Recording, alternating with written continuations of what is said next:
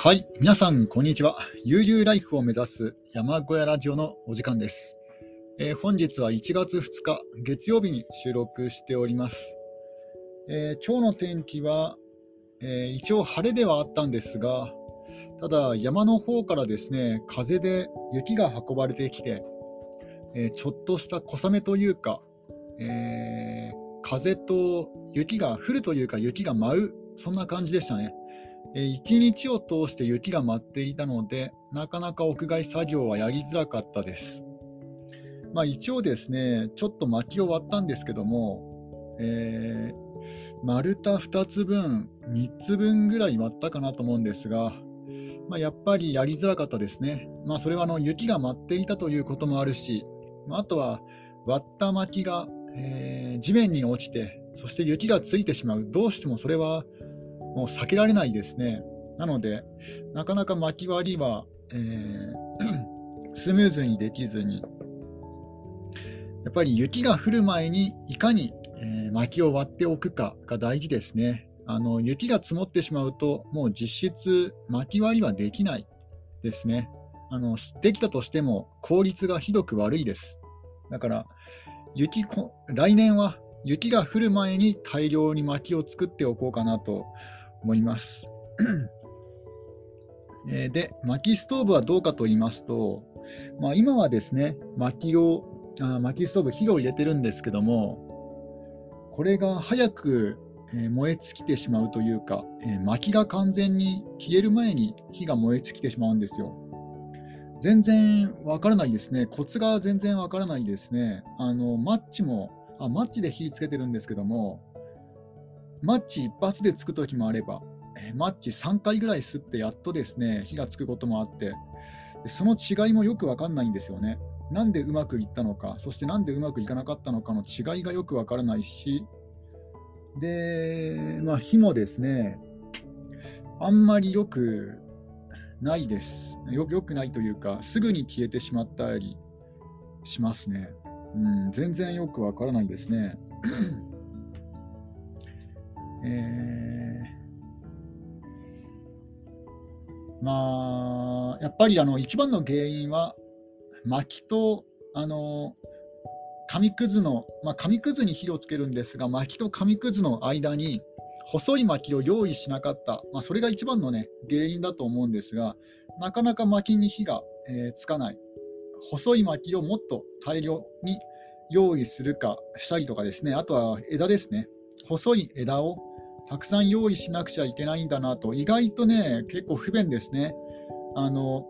薪だけ用意すればいいと思ってたんですよ。薪だけ用意して、あとは紙くずとかね、そういうものと一緒に燃やせば燃えるかなと思っていたんですが、意外と不便なのが、あのコッパとかですね、細い枝とかを用意しなくちゃいけない、細い細い薪とかも用意しなくちゃいけないっていうのはちょっと面倒ですね。うん、薪だけ用意してもダメなんですね。これはちょっと計算外でした。うん、あとはやっぱりコントロールが難しい、あのすぐね、火が、えー、消えてしまったりとかもしますので、うん、暖房に関しては灯油ファンヒーターの方が圧倒的に使い勝手がいいです。灯油ファンヒーター最高ですね。うん、正直ですね、あの薪ストーブ導入、悩んでるか悩んで悩んでるのであったら、やめた方がいいと思いますね。あのどうしてもつけたい、あのもうコストパフォーマンスとか関係なしに、ロマンを感じたいと、うん、昔から薪ストーブに憧れていて、そういう暮らしをやってみたかった、多少不便でもね、そういう暮らしがやってみたかったっていう人以外にはお勧めできないですね。灯油ファンヒーターの方が圧倒的に使い勝手がいいです。面積もそんなに使わないし。うん、自分の場合はですね、まあ、半分後悔してますね。正直後悔してます。まあ、値段がしますからね、結構。7万円で今回導入したんですが、7万円あれば、ワンシーズンの灯油代なんて普通にね、あのー、持つと思うんですよ。さすがに7万円あれば。正直、薪ストーブ導入して後悔してるんですけども、ただ一方でですね、メリットもあるんですよ。それは、あのゴミが簡単に燃やせる。あの段ボールとか、あとは読まなくなった本とか、紙くずとかティッシュとかですね、そういうのを簡単に燃やす燃やすことができるんですよ。あの実はペットボトルも燃やせるんですよね。ペットボトルってあの害があると思ったんですけど、燃やすと害があると思ったんですが、実はあの塩化ビニールはダメだけども、塩化、えー、なんだなんだったかな、えー、ポリエチレンだったかな、うん、塩化ビニールは燃やしちゃいけないんですが、まあ、要はあのビニール袋、厚手のビニール袋とかですね、あのビニール手袋とか、えー、そういうビニールは燃やせないんですが、ポリエチレンは燃やせるんですよ。例えば、あのペットボトルとかですね、あとはあの薄いレジ袋とかですね、そういうのは燃やしても、あのなんだっけな、水になるだけなんですよね。うん。二酸化炭素と水だったかな、なんかそういうのになるんですよ。だから完全燃焼、まあ、要は炎がたくさんですね、あの炎が勢いがいい時に燃やしちゃえば、全然あの害はないですので、だからあのゴミが少し少なくなりますね。うん、メリットはそのぐらいかなと思います、正直。ああと自分の場合はあの薪が、薪あのえー、山山林にたくさん、えー、丸太がありますので、丸太というか、あの間伐材がありますので、で薪はですね、まあ、基本、え直売所で出荷し始めたんですが、やっぱりあの綺麗じゃない薪、状態の良くない薪っていうのは絶対出てくるんですよ。で、そういう状態の良くない薪を処分するのに、まあ、使えるかなということで、え導入したんですが、なのであの自分の場合はですね、あの環境が適していたこともあって、薪ストーブ導入したんですが、あのそうでなければ、正直おすすめはできないなと、うん、思った以上に不便ですね、本当なんかロマンっていうかですね、あの理想主義者が扱うべきものであって、あの実利実利重視、うん、あの現実主義者とか、あの実利重視の人は、薪ストーブそんなで、そんな良くないなと、うん、なんか YouTube とか映画とか見てると、あ、すごいいいなとか、おしゃれだなと思いますけども、まあ、それはもう、キャンプの時にですね、あの年に数回やれば十分かなと。毎日やってられないですね、正直言うと。うん。まあ、ちょっと後悔してるかなと、まあ、自分が後悔してるというのは、お金がかかったから後悔してるんですけども、7万円、まあ、それでも7万円で済んでよかったですよ。これでもしね、100万円の薪ストーブと購入したとか言ったら、ねもうやばいなと思いますよ。うん。もう後悔してもしきれないんじゃないかなと思います。あの100万円で薪ストーブ買うんだったら、燃費のいいね、あの車買い替えた方がいいかなと思いますね。100万円の価値はうん、ないと思いますね。薪ストーブに100万円の、もしこのラジオを聴いてる方がね、薪ストーブの販売業者さんだったらちょっと困りますけども、正直、100万円はちょっとないなと。まあ、あの暖炉とかは別ですよ。暖炉とかはあの家族の憩いの、ね、場所っていう、なんかそういうのはありますけども、薪ストーブに100万円の価値はないなと思いますね。思ったよりも暖かくならないし、すぐ消えちゃうし、正直飽きますね。うん、広く、あの初日はすごい興奮したんですよ。さすがの自分も初日は興奮して、ずっと火見てても飽きないなと思ってたんですが、もうね、あのー、2日ぐらい、2日目ぐらいになるなると、うん、なんか、いや、灯油ファンヒーターってすごいんだなとかですね、まあ、コロナのですね、コロナっていう名あの会社の、えー、灯油ファンヒーター使ってるんですが、だって何もしなくてもあの一酸化炭素中毒にならないようにピーピー音が鳴るんですよ、これって。だで、音が鳴ったら窓を開ければいいだけだし、ね、すごい扱いやすいし、で移動もできるんですよね、簡単に移動もできるし。で、まあ、灯油をね、灯油を給油するのが面倒ですけども、薪をくべる薪をくべたりあの灰を捨てたりとかする手間に手間を考えたら灯油ファンヒーターの方がずっといいなと、うん、薪ストーブのメリットはあの湿気を取ってくれる、うん、あの灯油ファンヒーターの場合は湿気を取ってくれないんですよね。あの水蒸気も出てしまって、えー、むしろ湿度が上がってしまうんですが薪ストーブの場合は灯油を取った、あ、灯油あの、薪ストーブの場合は湿気を取ってくれるので、うん、湿度が下がりますので、そこぐらいかなと思います。あの洗濯洗濯物がね、すぐ乾いたりとかするんですが、まあ、ただそのぐらいかなと思いますね。うん、あとロマンですよね。男のロマンっていうか。うん、まあでも、薪ストーブのデザイン的にですね、ちょっとロマンを感じるようなデザインの薪ストーブではなくて、ちょっと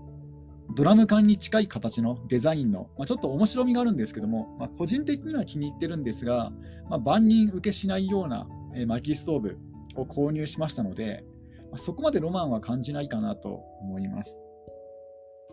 まあ、薪ストーブについての感想がですねだいぶ長くなってしまったんですが、一応薪ストーブについてはこのくらいですね。えー、実は今日ちょっとですね、風邪っぽいと言いますか、なんか頭が痛いんですね。うんまあ、これは寒さが原因なのか、まあ、あるいは変な病気なのか分かんないですけども、うん、あのー、ここ1、2年ですね、あの前転をすると三半規範が三半規管が弱ってるのか、なんか頭がクラクラするんですよ。あのついおととい、おとといジョギングをしまして、でジョギングをしたときはもう一面、雪がですね、積雪が結構深まっていまして、で試しに前転をしたんですよ。なんで前転をしたかというと、あの去年、あの雪の上で前転をしたらですね、なんかクラクラっとして、ちょっと気持ち悪くなったんですよ。まあ普段前転をしないから、まあ、前回りですよね、あの体育の授業でやるような前回りをしたんですが、なんか頭がクラクラするんですよ。で、治ってるかなと思って、今回も試しに雪の上で前転をしたんですが、それでもなんか気持ち悪くなるんですよね。クラクラするんですよ。頭がクラクラして。なんか三半規管が弱ってるのかもしれないですね。原因がちょっとわからないんですが、まあ普段前転とかそういう、ね、動作をしないからなのかはわかんないですが、うん、変な病気じゃなければいいんですけどね。なんか前転をするとちょっと頭がクラクラする気持ち悪くなるなるって感じですね。で、まあ、それもあったのかまあでも昨日はそんなに体調よく悪くなかったんですよ。今日なんかちょっと寒さの影響があると思うんですがなんか頭が痛いんですよね。えー、まあ、今日はあの巻き終わっていたからかもしれないですが、うん、寒い中、風も今日は若干風があったんですよね。でそれもあったのか、ちょっと、うん、風邪っぽいといえば風邪っぽいですね。今日はあの夕飯食べてないんですけども、全然食欲がないですね。出ないです。だからこれも風邪の、風邪がね、あの原因なんじゃないかなと思います。ちょっと食欲が出ないです。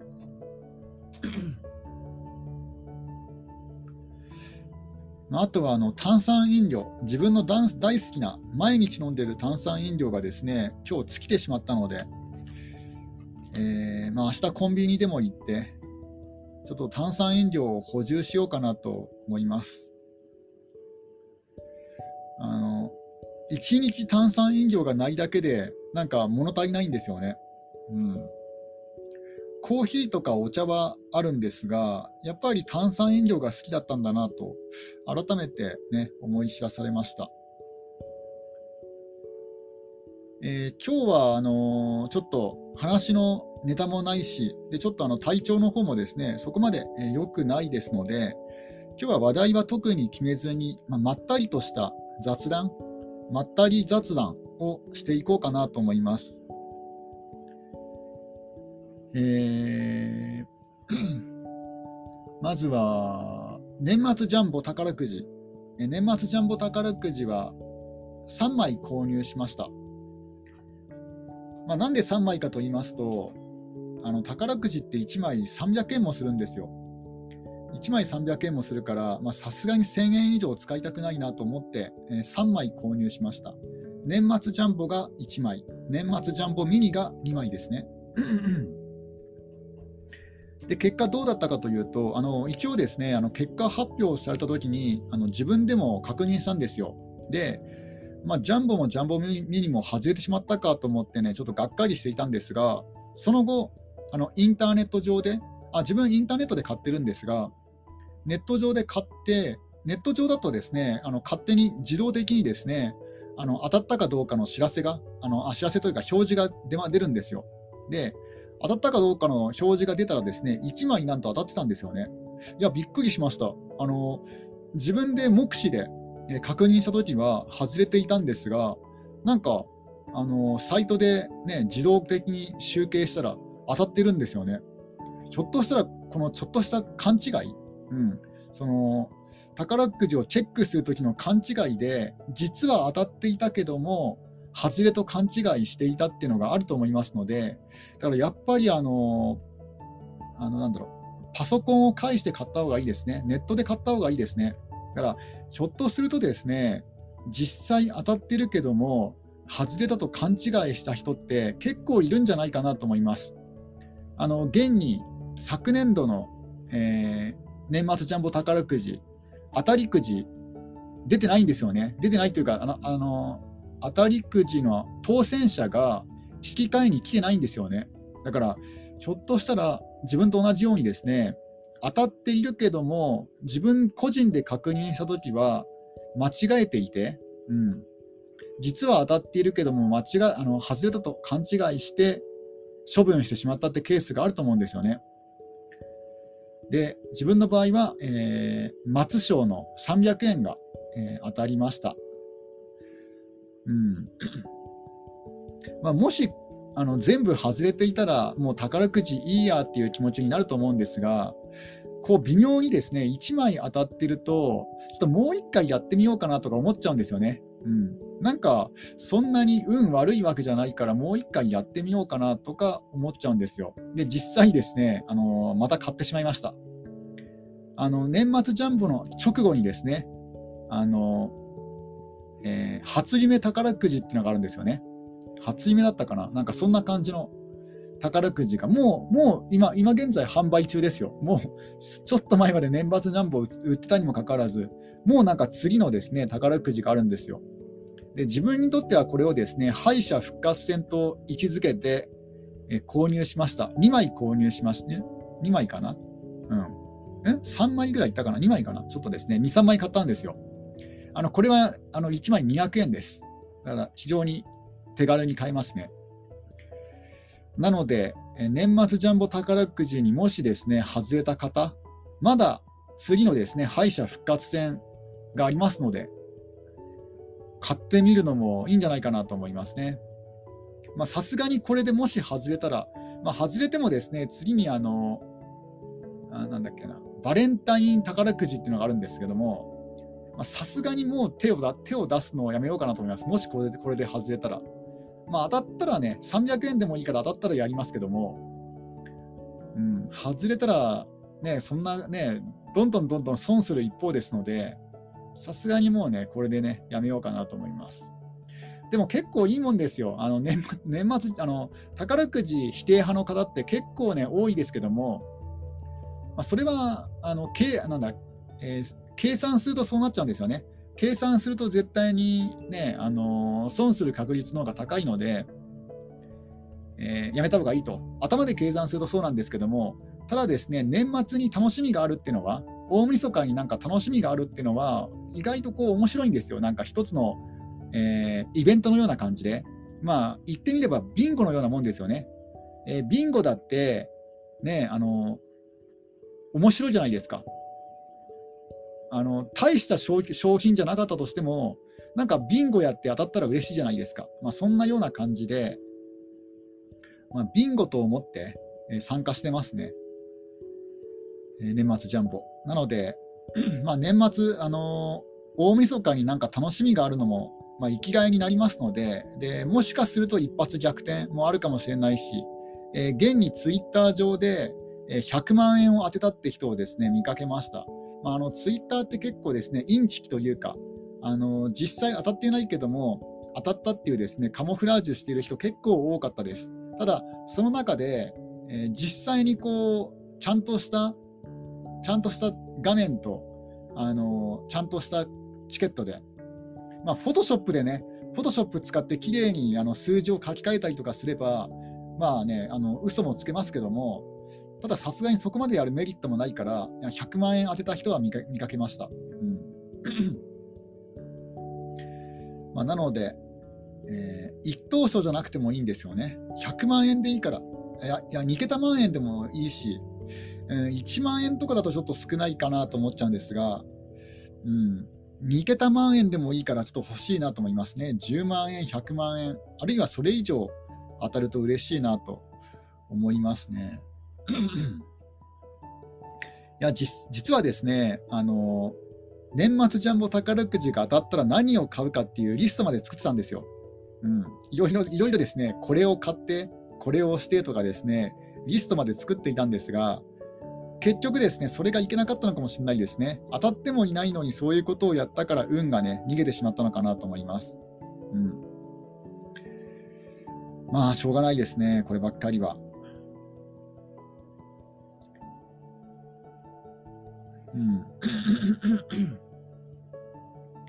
あとはですね、まあ、今年こそペットを飼いますというか去年まで飼ってたんですけども去年の10月ぐらいですかね10月ぐらいまで鶏を飼っていたんですが、まあ、残念ながら放し飼いにしていて、まあ、おそらく野生動物に襲われたんじゃないかなと思いますだから次はもうちゃんとですねあの防獣ネットに囲ませたところでしか遊ばせないようにしようと思いますなのでもうちょっと暖かくなってなったら、えペットを飼おうかなと思いますね。もうこれ、これも何度も何度も何度も繰り返しね、言ってるんですが、うん、まあ2月はちょっと早いかなと。さすがにちょっとまだまだ寒いし、寒いですね。だから3月、2月ぐらいから探し始めて、で、3月になって買おう、3月以降買おうかなと思います。大抵あのペットって4月ぐらいに入荷が多いんじゃないかなと思うんですよ。うん、だから、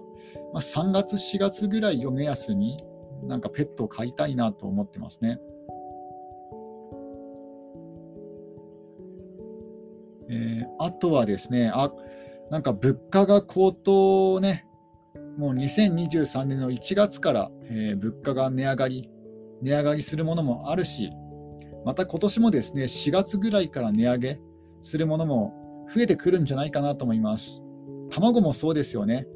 あの物価の優等生と言われていた卵さえも、えーね、なんか値段が上がっているようですね。まあ、これは鳥鳥インフルエンザの影響もあるあるらしいんですが、まあ、そんな感じでですね、値上げは必ず起きるなと思いますね。ちょっとそれも心配だなと。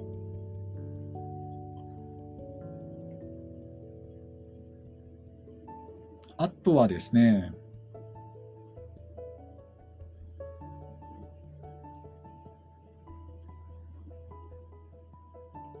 うん、なんかまた寒波がやってきそうですね。ここ最近ずっと、えー、雪が降らなくてで、ちょっとずつちょっとずつ自分の山小屋あの自分の住んでいる山小屋周辺の雪も溶けてきてたんですが、また雪が積もりそうです。ちょっと心配ですね。うんえー、天気予報を確認すると、明日は大丈夫そうなんですが、風も思ったよりも強くないです、明日までは。あさいや、えー、あ、なんか天気予報変わってますね。あなんか大寒波がやってきて雪がですね、降る予報だったんですが、そこまで降らないかもしれないです。うん。だから、あの雪が降ると困るんですよ。雪が降ると、あの薪の出荷にも行きづらくなっちゃうんですよね。だから薪を出荷するその農産物直売所に薪を出荷するのも晴れの日じゃないと持っていきづらいですので、まあ、荷台に荷台に薪を乗せて持っていくので。でおそらくお正月は直売所も休みなんじゃないかなと思います。ちょっとね、確認してないんですけども、なんか、えー、大晦日とお正月は薪が1個も売れていないので、まあ、薪の人気がね、なくなったのか、あるいは、やっぱりさすがにお正月は休みなのか分かんないですけども、うん、4日ぐらいからはやってるんじゃないかなと思います。ちょっとよちょっとね、分かんないんですよ。載ってないんですよ。直売所がいつからやってるのかって、情報が。だから、まあ、4日ぐらいを目安に、まあ、薪をですね出荷できるようにしとこうかなと思いますね。うん、あとはですね、まあ、薪を出荷といっても、例えば10束、10束荷台に乗せてもですね、10束荷台に乗せて、でまあ、その10束の薪がですね全部売れたとしても、結局5000円なんですよ。でその5000円のうちの15%は直売所の手数料になりますので、結局ね、あの出荷しに行ったとしても、まあ、10束以上出荷すればいいんですけども、仮に仮に計算しやすいように10束薪をですね出荷したとしてしてもで、10束全部売れたとしても、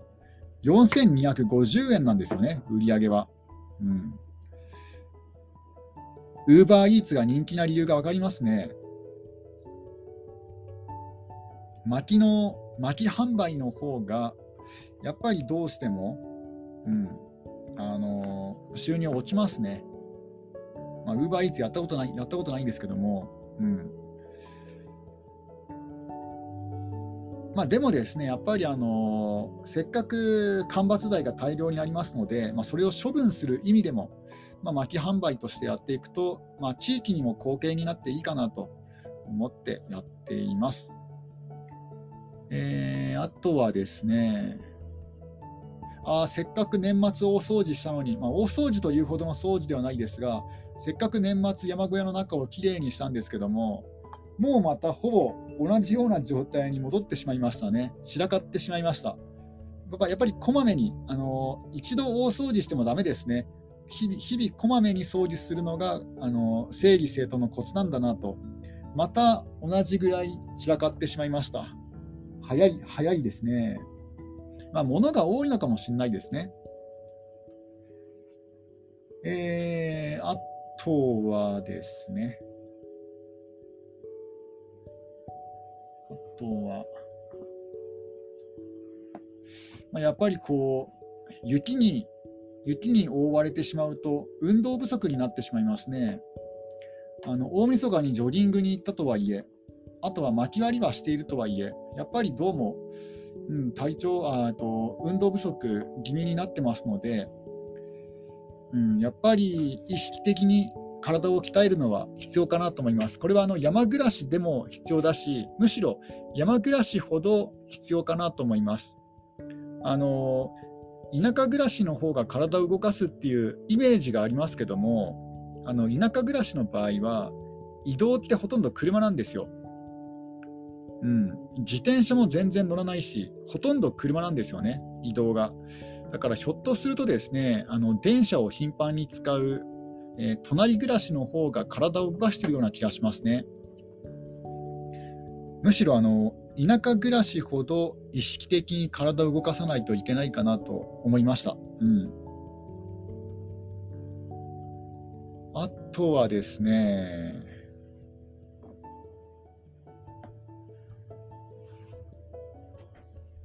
うん、あとは、家庭菜園は今年もやらずにいようかなと思います。あの興味が全くないわけじゃないんですけども、家庭菜園菜園面倒見切れるかなっていうのもあるし、あの野生動物がやってくるんじゃないかっていうね、そういう心配もあるので、ちょっと家庭菜園は、